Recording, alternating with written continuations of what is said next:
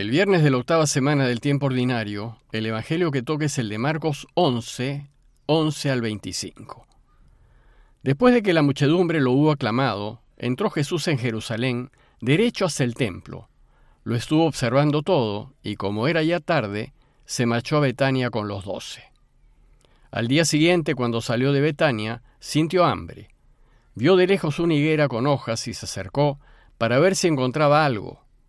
Al llegar no encontró más que hojas, porque no era tiempo de higos. Entonces le dijo, Nunca jamás coma de ti nadie. Los discípulos lo oyeron, llegaron a Jerusalén, entró en el templo y se puso a echar a los que traficaban allí, volcando las mesas de los cambistas y los puestos de los que vendían palomas, y no consentía a nadie transportar objetos por el templo, y los instruía diciendo, ¿No está escrito, mi casa se llamará casa de oración para todos los pueblos? Ustedes, en cambio, la han convertido en cueva de bandidos. Se enteraron los sumos sacerdotes y los escribas, y como le tenían miedo porque todo el mundo estaba asombrado de su doctrina, buscaban una manera de acabar con él. Cuando atardeció, salieron de la ciudad. A la mañana siguiente, al pasar, vieron la higuera seca de raíz. Pedro cayó en cuenta y dijo a Jesús, Maestro, mira, la higuera que maldijiste se ha secado. Jesús contestó, Tengan fe en Dios. Les aseguro que si uno dice a este monte, quítate de ahí y tírate al mar, no con dudas, sino con fe en que sucederá lo que dice, lo obtendrá. Por eso les digo, cualquier cosa que pidan en la oración, crean que se la han concedido y la obtendrán. Y cuando se pongan a orar, Perdonen lo que tengan contra otros, para que también su Padre del Cielo les perdone sus culpas. Este largo texto que nos relata Marcos tuvo lugar cuando Jesús y sus discípulos llegaron a Jerusalén y contiene tres enseñanzas principales. Pero antes de referirme a ellas, Marcos nos ubica en el lugar y nos dice que no bien Jesús entró en Jerusalén, fue directo al templo, pero como era ya tarde, se marchó a Betania con los doce. Betania era un pueblito que quedaba muy cerca de Jerusalén, a solo tres kilómetros de distancia, en donde vivían sus amigos Lázaro, Marta y María. Parece que en algunas ocasiones, cuando Jesús iba a Jerusalén, se solía quedar con ellos. Y nos dice que al día siguiente, temprano, Jesús y los suyos partieron de nuevo hacia Jerusalén y pasaron el día en la ciudad. En este contexto, Veamos las tres enseñanzas que nos presenta Marcos. La primera tiene que ver con la higuera estéril, que Marcos nos va a relatar en dos partes. El texto empieza diciéndonos que Jesús sintió hambre, y al ver de lejos una higuera que tenía hojas, se acercó a ver si encontraba algo en ellas. Pero, dice el texto, no encontró más que hojas, pues no era tiempo de higos. Se trata de un relato simbólico, pues Pascua cae en abril, y abril no es tiempo de higos. Si Jesús hubiese esperado frutos, no los hubiese encontrado, pues no era época. Bueno, pues sucede que la higuera en las Escrituras representa al pueblo de Israel.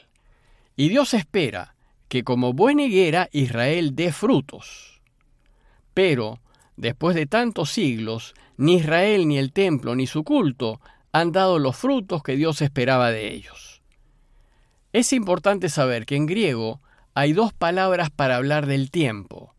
Cronos, que indica el tiempo medible, de allí la palabra cronómetro, y kairos, que indica un tiempo especial, un tiempo de calidad, un tiempo esperado. El texto griego dice que no era tiempo de higos, pero al decir tiempo Marcos no usa la palabra cronos para referirse a la estación de la cosecha, que era lo lógico, sino la palabra griega kairos, para referirse a que, debiendo Israel estar listo, maduro y preparado para la venida del Mesías, no lo está. Más bien Marcos dice que Jesús solo encontró hojas, es decir, apariencia, adornos. Israel solo se preocupó de las formas, de ser bien visto, de lo externo, de quedar bien. Entonces Jesús se molesta porque Israel no ha mostrado los frutos de conversión esperados, sino solo hojas. Y Marcos nos dice que maldijo la higuera con palabras muy duras, que nunca jamás nadie coma fruto de ti. Estas palabras de Jesús muestran su decepción ante la pobre respuesta de Israel. La segunda enseñanza es acerca de Jesús echando a los vendedores del templo. Esta también fue una acción simbólica. Dice el texto que al llegar a la ciudad, entró en el templo y comenzó a echar a los que vendían y compraban en el templo. Tumbó las mesas de los que cambiaban dinero y los puestos de los que vendían las palomas, y no permitía que nadie pasase por el templo llevando cosas. Resulta que las autoridades judías habían convertido al templo en un gran negocio, que movía la economía de todo el país. Y debido a la ambición terrena de los responsables, el templo se había convertido en una higuera sin frutos, que no se ocupaba de Dios ni de su gloria, pues las autoridades habían privilegiado sus intereses mundanos sobre los religiosos. No daba frutos de justicia ni de preocupación por el prójimo, que es el corazón de la ley. Y finalmente, la religión judía había terminado siendo solo hojas, y su culto y sus ceremonias, fastuosas y solemnes, estaban vacías, solo eran fachada, apariencias. Entonces, con el gesto de echar a los vendedores, Jesús desea mostrar la necesidad de devolverle al templo su verdadera función, la de unir al pueblo con Dios. Jesús busca poner fin al culto externo del templo y restaurar el verdadero culto, el del corazón. El problema fue que la interrupción de la actividad económica del templo era un acto grave que afectaba seriamente a los ingresos del templo, especialmente en tiempos de peregrinación, cuando mucha gente de todo Israel venía a las fiestas. Y entonces Marcos nos dice que después de echar a todos, se puso a enseñar diciéndoles, No está escrito, mi casa será casa de oración para todos los pueblos. Ustedes, sin embargo, la han convertido en cueva de ladrones. Como lo hizo el profeta Jeremías seis siglos antes, Jesús, apelando a la escritura para justificar sus actos, explica lo que acaba de hacer y denuncia públicamente a las autoridades judías responsables del templo. Para Jesús, los responsables del templo han perdido la brújula y se han alejado de los deseos de Dios. Y al echar a los mercaderes, Jesús busca recuperar el deber de todo judío de buscar la justicia y ejercer la caridad, que es la razón de ser del judaísmo. Pero el texto dice que los jefes de los sacerdotes y los maestros de la ley se enteraron de lo que había hecho y buscaban el modo de acabar con Jesús porque le tenían miedo, ya que toda la gente estaba asombrada de su enseñanza. La noticia de lo sucedido en el templo corrió rápidamente entre los responsables del templo y vieron que su fuente de ingresos corría peligro. Tenían claro que había que detener a Jesús antes de que siga haciendo más daño a una institución tan importante y por supuesto a sus bolsillos. Pero no sabían cómo hacerlo, pues Jesús tenía mucha influencia sobre el pueblo. El pasaje concluye diciéndonos que cuando anocheció, volvieron a Betania. Y la tercera enseñanza tiene lugar a la mañana siguiente. Dice el texto que temprano, camino a la ciudad, vieron que la higuera se había secado hasta la raíz. Estaba sin vida, ni posibilidades de vida. Es decir, pasó de ser estéril a estar seca de estar llena de savia para mantener vivas sus hojas, a no tenerla. Entonces dice el texto que Pedro se acordó de lo que Jesús había dicho el día anterior y le dijo, Maestro, mira, la higuera que maldijiste se ha secado. La higuera seca representa al templo que fue sometido a juicio y no aprobó. Es decir, llegó a su fin.